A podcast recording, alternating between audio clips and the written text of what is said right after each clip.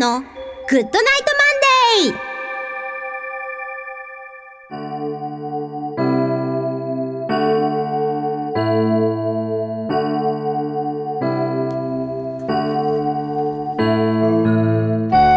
皆さんこんばんは。篠笛神楽笛奏者の秋吉沙羅です。毎月第1月曜日のこの時間は秋吉沙羅のグッドナイトマンデーをお届けしております。今日は7月1日。ついに7月に突入しました。あのちょうど2ヶ月前の5月1日にですね私ことから秋吉沙羅に改名をしたんですけれどもそれに伴いこの番組名も改名させていただきました。秋吉沙羅のグッドナイトマンデー、えーリスナーの皆さんも少し慣れてきていただけているようでしたら嬉しいです。まあそんなこと言いながらね私もやっと慣れつつあるかなという感じでございます。ざいます。それにしてもね振り返って自分で思いますけど解明だなんてね本当思い切ったことしましたよね。でねその他思い切ったことといえば昔幼稚園の先生をしていた時に、えー3年勤めてたんですけどそれを辞めて突然ミュージシャンになったとかね。あとイラン人の家族に日本で誘われて突然アメリカのボストンに移住して暮らしたとかまあね結構思い切ったことを過去の人生やってきてるんですけど最近はねもっと思い切ったことしたいなっていうふうに思っております。さて今月の秋吉沙羅のグッドナイトマンデーはなんとアメリカから来日中のレコージンいやレコージングって言ってた。レコーディングエンジニアでプロデューサーでいらっしゃいます。中井健二さんをお迎えしております。ちょっと私あのドキドキしてますよ。いろいろね貴重なお話が伺えると思っております。多分あの専門的な用語とかもちょっと飛び交うと思うんですけど思い切り音楽の話花花を咲かせたいなというふうに思っております。今月もどうぞよろしくお願いします。この番組は屋根で守り床で支える防水材床材のパイオニア田島ルーフィングの提供でお送りします。日々の練習楽器のケア。これは私たちミュージシャンが美しい音楽を奏でるために欠かせないもの。雨漏りしない屋根足元を支えてくれる床。これは私たちが生活するのに欠かせないもの。安心安全な空間で生活するためにも防水材床材のメンテナンスを心がけましょう。屋根で守り床で支える。田島ルーフィン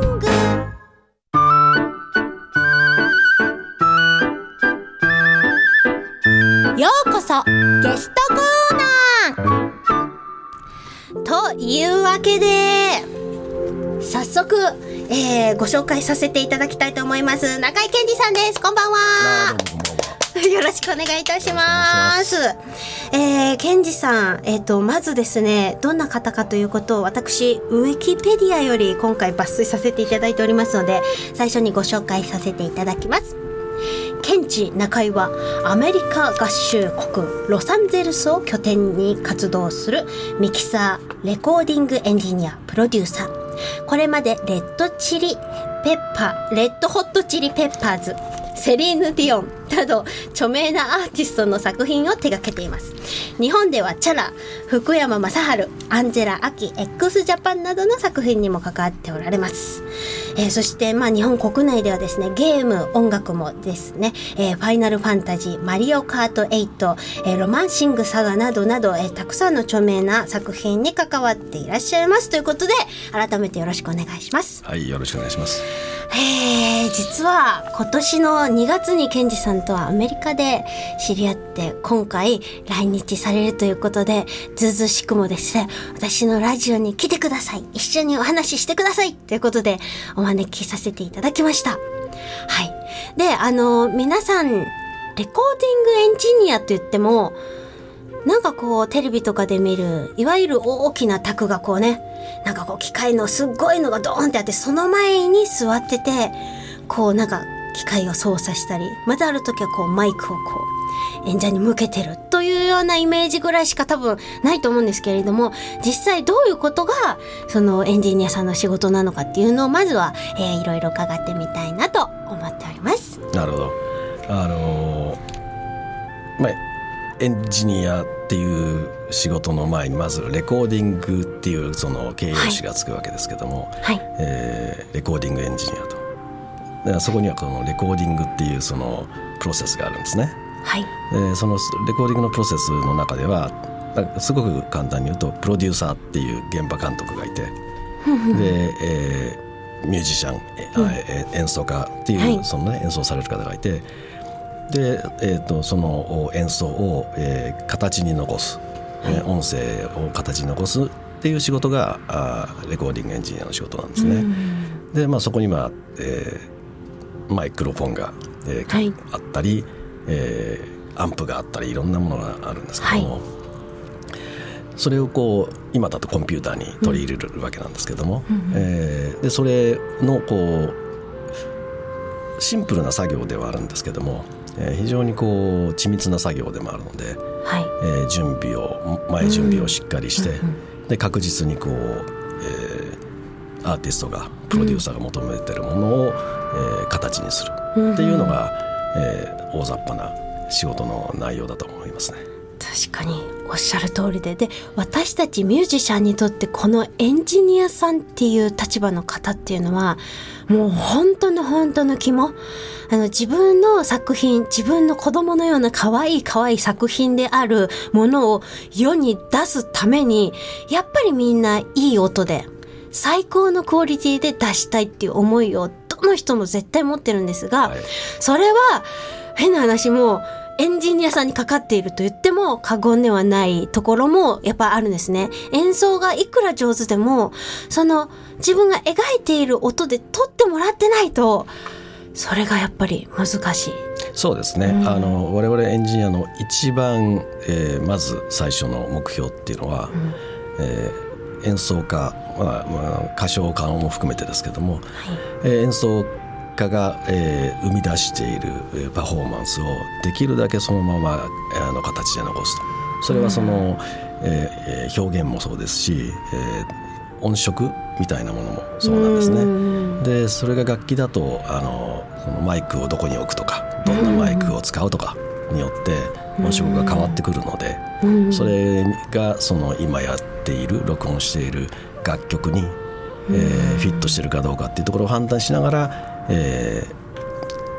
無数にある選択肢の中から選んで、うん。えー最大限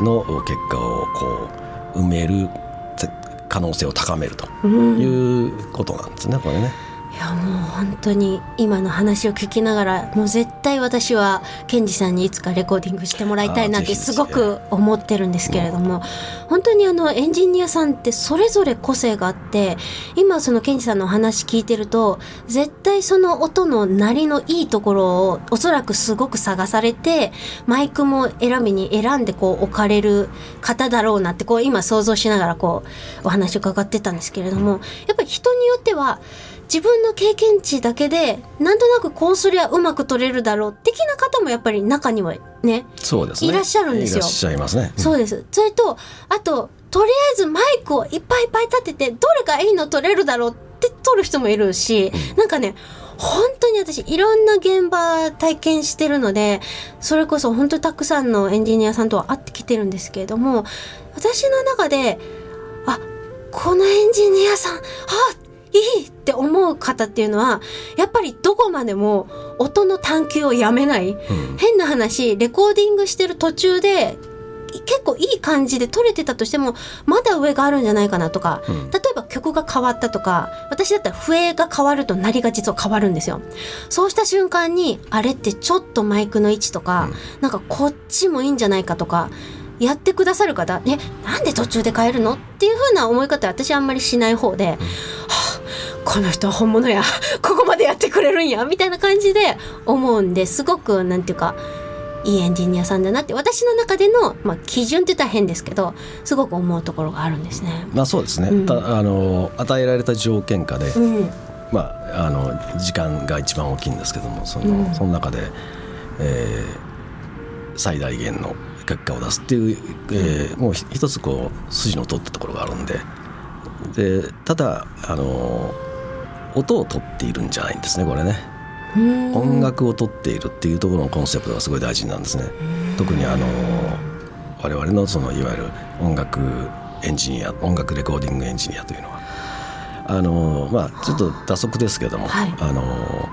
音響効果でその、うん。いわゆるえー効果音を録音する人たちはまたちょっと違うとは思うんですけども、特に音楽をの録音っていうのは音を取る前に音楽を取る。で音楽を取るってどういうことかっていうとパフォーマンスがの良し悪しが最優先なんですね。だからなるほどね、パフォーマンスがよ非常に良いものがあってん。何らかの形で、えー完璧な録音じゃなかったとしてもそれは良い録音なんですよ。もしくは良い録音素材だったっていうことなんですね。そこで例えば技術者的な、はい。あの観点で、はい。い、やもっといい音で取れると。うん。うんでももう一回やり直さなきゃいけないじゃないですか。うんうんうんそれで前えーその今いいと思ってるパフォーマンスを超えられなければうん。何の意味もないわけですね。確かに。そこは外しちゃいけないところですね。そうなんですよ。はい今なんかお話聞きながらちょっと私この前そのロサンゼルスに行って出会うその前に私アリゾナにいたんですよ。でそのアリゾナでレコーディング、まあ、私アメリカで初めてのレコーディングだったんですねそれが。でその時にびっくりしたのが あのビオラと忍笛2人だけで録音する。でエンジニアさんがマイク用意してくださってたんですけど一つの部屋に3本ぐらいマイクが結構高い位置にパンって立ってて。お二人さんはい。ビオラこっちに立って。はい。忍ぶこっちに立って。はい撮りましょう。せーの。みたいな感じだったんですよ、絶対に日本だったらないよこのスタイルって。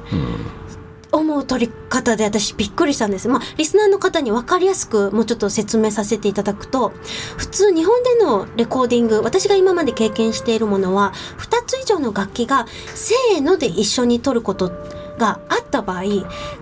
ずブースといってもうお部屋が分かれている状態でまあアイコンタクト取れればいいかなっていうぐらいの環境の中でやるのが主流っていうんですかね。なんか普通になってるんですよ。で私はまあその中であのやってきてたので突然あのえこれで一緒に撮ったらえ差し替えも何も聞かないしどうなっちゃうの？みたいな。感じでやったんですけどでもあのまあ練習がてら23回テイクするじゃないですか。どんどん良くなるんですよね。であ一緒に撮る意味ってここにあるんだってなんかちょっと撮りながらちょっと感動しちゃってなんかよくグルーヴがどうのだとかなんかこう知ったげにいろいろ言う人いるじゃないですか、で自分はよくわかんないから知ったげにあんまり言えなかったんですけどあこれだっていう感覚がちょっと得た瞬間だったんです、あれが。あの同時に録音するっていうのはやっぱりすごく、あの数字には表しきれない素晴らしいその人と人とのあのなんていうんですかね、えー関わり、うん。そのインタアクションなんですけどもね。それが必ず出てくるので。で近ければ近いほど空気をシェアすればするほど近いところでそこが大事なんですよね。そうするとやっぱり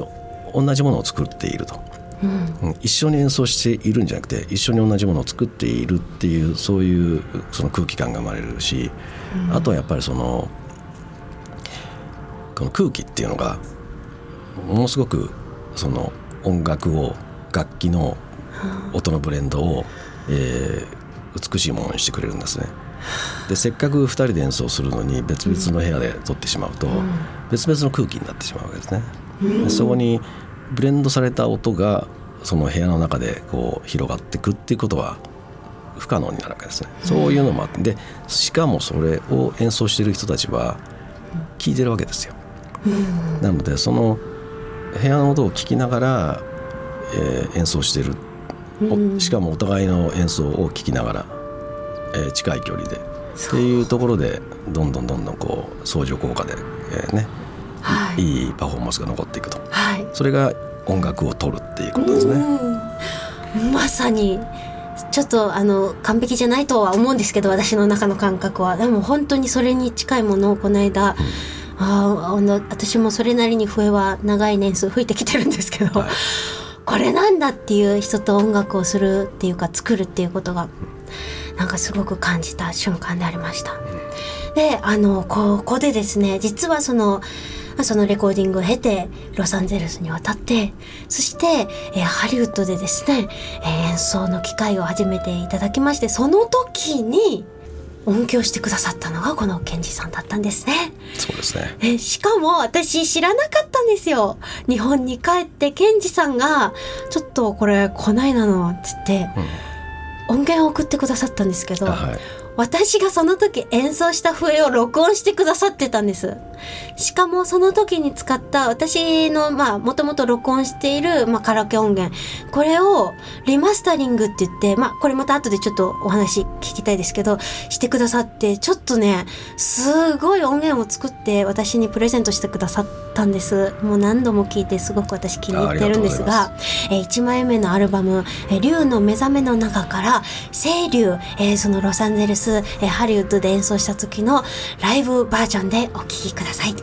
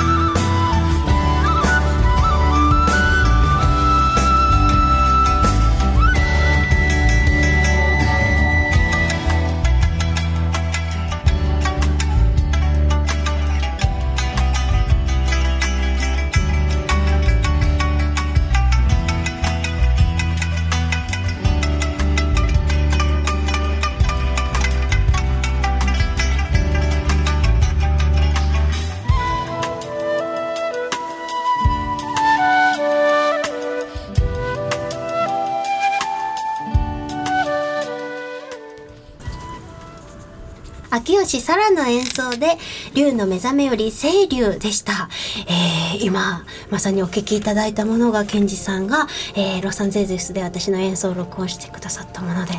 きっと聴いてる皆さんあの別にライブでさらっと吹いたものだっていう感じがしない感じのねそうですね。ものだったんじゃないかと思うんですけれども本当に素晴らしい録音ありがとうございました。いやいやあのね今日今日のテーマになるかもしれないけど素晴らしい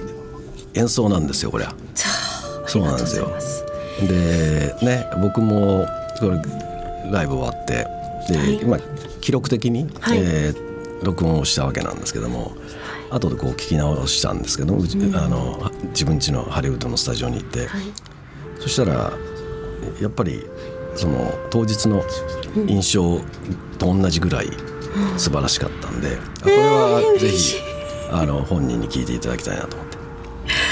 ありがとうございます。本当に送っていただいた時にもう感激しましたし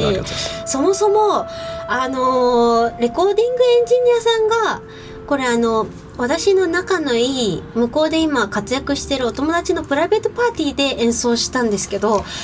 そのすごい素敵な庭、まあ、外でのすごく素敵なライブだったんですけどそんなねところに PA としてねこの中井健二さんがあの 録音録音っていうかもう PA してくださってるってことがもう信じられない状態。私こんなことが起きていいんだろうかって思いながらあの日はちょっと、はい望ませていただいたんですけれども。まあちょっといろいろあの知り合いの知り合いからねねえ。急遽頼まれて、はい、うんがとうございました本当に。まあそんなこともあってあの後半はですねこの中井健二さん、えーもうロスに渡って長年本当にいろんな方とお仕事なさっている中で、まあ、プロデューサーとしても活動をなさってます。でこのプロデューサーっていうのはおそらくこあの質問みたいになるんですけどレコーディングエンジニアっていう仕事よりももうちょっと俯瞰してみるっていうか全体をトータルしてそのアーティストさんのことを見てプロデュースしていくっていう感じ？そうですね。あのーまあすごく端的に言えば、うん。えー日程管理、えー予予算管理、はえー市場調査、えーいわゆるマーケティングプロモーションなんですけども、はい。そのどういう市場に訴求してどういうふうにこう、えー売っていくかとあいうところですね。でもやっぱり一番大きいのはその現場管理と、えーまあ、日程管理と予算管理ですね。これがすごい大事ですね。うんうんうんうんえー。でエンジニアをと違いとしてはやはりそのその制作に関わる、えー音楽的な部分を、かなりそのお中心にやる、えー仕事になるわけですね。なるほどでなので、まあ、例えば僕のお場合はそのエンジニプロデューサーエンジニアなので、はい。通常こう2人でやる仕事を1人でやっているということなんですね。あの大変ではあるんですけども、はい。あのその間でのコミュニケーションのあの間違いっていうのは絶対ないわけでうん一人だ確から、ねか、そういうメリットもありますね。日本だとこのプロデューサー兼レコーディングエンジニアってまだそんなにいないような気がするんですけどだと思います。そうですよえーね、だと思います。はい。あの日本だとそのエンジニアの人が、えー技術的なところに特化してるうんっていうなんかスタイルがあるので、うん。えーあのその音楽的な部分に関しては、えーアーティスト本人とか、えープロデューサーの方に、えー託してってる部分があると思うんですね。ん。なるほどはないるほど、そんなプロデューサーとしても活躍されているケンジさんから見て私は今後まあ世界で活躍する笛奏者になりたいなという気持ちがちょっとちょっとというかだいぶあるんですけれども、まあ、どのようなことをしたらいいでしょうか。ざっくりしすぎてますねあのまあプロデューサー的な観点で言えば、えーはす先ほどもちょっとあの触れましたけどその、はい。市場調査的なところも含めてなんですけども、はい。まああのどういった、えー今その世界にこの今ねあのサラさんがやってるようなあタイプの音楽の市場があるかとある程度まあリサーチをして、うんでそれに合わせてあ合わせてというかそれをある程度あの意識に意識に入れてうん。た作品をまず出すってことですね。うん。なるほど。であの一昔前よりは、はい。えーそそのインターネットの発達も含めて、そのうん。非常に個人がもしくはその大手の,、うん。あのレーベルとかでもなくてもレコード会社とかでもなくても、はい。え世界にこう波及できるっていううん時代なのでそういった意味ではいい時代だと思うんですよね。確かにそうですね、で競争の数は多いんですけども別にそれで競争のレベルが上がってるわけでもないので人数が増えただけっていう部分もあるので,、うん、であサラさんねサラさんの演奏って本当に素晴らしいから、うん、なので、えーなんかいい作品をももあの今でもいい良い作品作ってるでしょうけども、あの世界にこう訴求できるレベルの作品を作って、えーやっていけばあの注目されるはずです。じゃあこのままいい音楽を作り続けることが大そうですね。事ということはまず一つか。作って、えーはい。えーあの公共に、えーうん。でその伝えると。うん私こういうことをやってますよと。そっか。もっとじゃあ私タフにならなきゃいけないですね。ちょっと今子育てで疲れ果ててるので。大変ですよね子育ては。そうなんですけどでもそうも言ってられないのでできることをやっていきたいなって今すごく思いました、もし私が今後あのロサンゼルスとかアメリカに行って活動したいという時にはぜひ相談に乗っていただきたいと思っておりーますので。ぜひぜひご連絡ください。よろしくお願いいたします、はい、というわけで今日はですねすごく本当音楽のいいお話たくさん聞けました、えー、中井健二さんをお迎えしました。今日はありがとうございました。ありがとうございました。時を超えて受け継がれる優しいハーモニー心に残るメロディーは日常生活を豊かに彩ります。強い日差しや雨から私たちを守る屋根。滑ったり転んだりしない安全な床。何気ない毎日を確かに見守る防水剤床材は安心安全な暮らしを守り支えてくれます。屋根で守り